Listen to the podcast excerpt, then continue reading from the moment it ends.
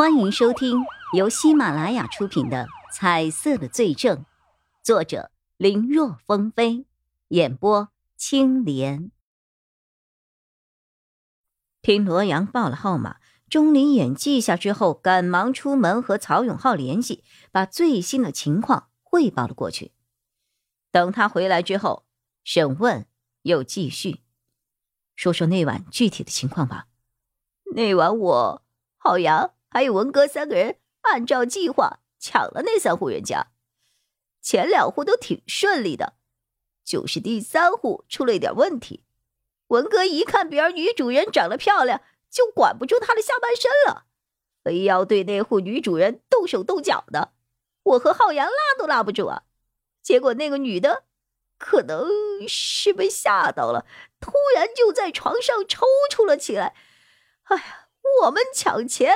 有时候文哥他会起色心，但是我们从来不会弄死人的。这种情况我们还从来没有见过。当时我们三个都慌了，不知道该怎么办了。我以前打零工的时候，曾经当过半年多的救生员，知道一些急救的办法，就想着能不能把那个女的给救回来。唉，可惜。我心脏按压了好一会儿，那女的都没有反应了。我猜，哎，那户女主人平时对我挺好的，从来就没有骂过我。我们就是想要拿点钱，怎么他就……哎呀！说到这儿，罗阳的脸上呈现出了深深的自责和悔恨。可是现在后悔也没有用了。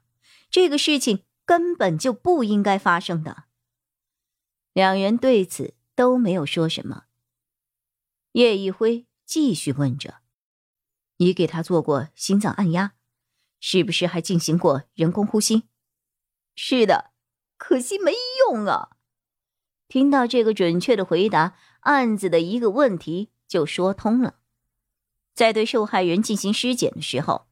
曾经发现了死者口中有不属于死者的 DNA 残留，这个残留和现场遗留的头发的 DNA 并不相吻合。原来这是罗阳为了救治被害者采取的急救措施所留下的。那你们拿走的财物，还有那件文物在哪儿？这个我就不知道了。不知道？叶一辉皱眉了。刚才不是挺配合的吗？怎么突然之间又不知道了？哎呀，警察同志，我是真的不知道啊！罗阳怕被误会，连忙解释：每次我们道歉之后，都会把东西交给文哥处理，具体怎么运送出去，又是怎么卖的，我和浩洋都不知道啊！每次都是文哥直接把卖出去的钱分给我们，他说这个事情知道的越少。对大家也越安全。我们相信文哥的为人，所以也从来没有问过。这么说，你刚才提到了按照计划去抢，这个计划也是文成祥制定的了。对啊，抢哪一户，怎么下手，几点开始，离开之后如何尽可能的撇清和这事儿的关系，都是文哥告诉我和浩洋的。我和浩洋就是负责踩点。动手的时候搬搬东西而已，真的，真的呀。虽然罗阳说的真切，但叶一辉和钟离眼都并不完全相信。这种犯罪之后把一切重要责任往其他人身上推的人，他们见多了。叶一辉还想追问几句，却眉头一皱。他发现，伴随着刚才罗阳说的。真的两个字之后，罗阳身上的颜色没了。A、B 市刑警队的办公室，曹永浩听着叶一辉和钟离眼的汇报，嗯，这一点和我从吕浩洋那里审出来的基本一致。哈哈，看来这个文成祥极有可能就是这一起盗窃案的主谋了。很好，你们两个这次的表现。很不错啊，尤其是你钟离，要不是你打电话提醒的及时，吕浩洋差点就要在眼皮子底下给跑了。钟离一听，连忙解释：“曹队是叶一辉他发现的，我当时还有些懵呢。”哦。曹永浩闻言，有些惊讶的看了看叶一辉，又瞧了瞧钟离眼。两人刚一进办公室，他就发现了和出发前有些不太一样，似乎彼此间更加熟络了。他很了解钟离眼，谁做的就是谁做的。他不是那种会推卸责任，更不是那种冒领功劳的人。可以啊，小叶，不忘我跟你王叔大吵了一架，把你给要过来啊！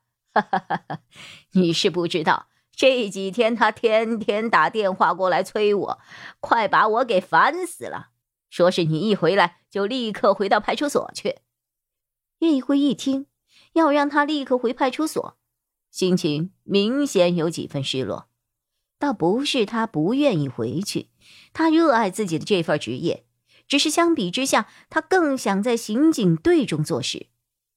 曹永浩一见，微微一笑：“你还想继续查这个案子吗？”“想。”叶宇辉回答的很干脆，“是吧？这案子虽然已经差不多了，但是主犯还没有落网呢，怎么能够算完呢？这个时候半途而废，破案后的那种满足感。”你就体会不到了。做刑警的，要是连这点快乐都失去了，谁也坚持不了太久。你放心，我跟他说你还在外地办案没有回来，可能还要好几天呢。你就专心的在队里，不过你自己要注意一下，可别让他知道了。钟离，你也要保密。看到两个人都点头答应，他笑了一下。行了，行了。你们这几天也累了，去睡一会儿吧。晚上九点我们开个会，汇总一下目前的情况，看能不能赶紧把这个主犯文成祥给抓捕归案。钟离眼在毕盖厄案子一结束后，就立刻投入了这个案子，中间完全是无缝衔接，根本没有休息。此刻眼见离胜利不远了，再加上连日的奔波，不觉得。一股倦意袭来，和叶一辉道别之后，就去了局里的宿舍休息去了。叶一辉也累，在没被曹永浩留下来之前，他是白天执勤，晚上查案。虽然到了刑警队能够专心一件事情了，但案子紧迫，调查起来也是费时费力，连轴转了好几天了。一听到能休息了。他也感觉到上眼皮，想要去找下眼皮玩了。可刚被曹永浩表扬，身体上很累，想休息，可精神却亢奋的很呢。想了想，本来都已经出去了的他，又再一次的敲开了曹永浩办公室的门。本集播讲完毕，感谢收听，更多精彩内容。请在喜马拉雅搜索“青莲嘚不嘚”。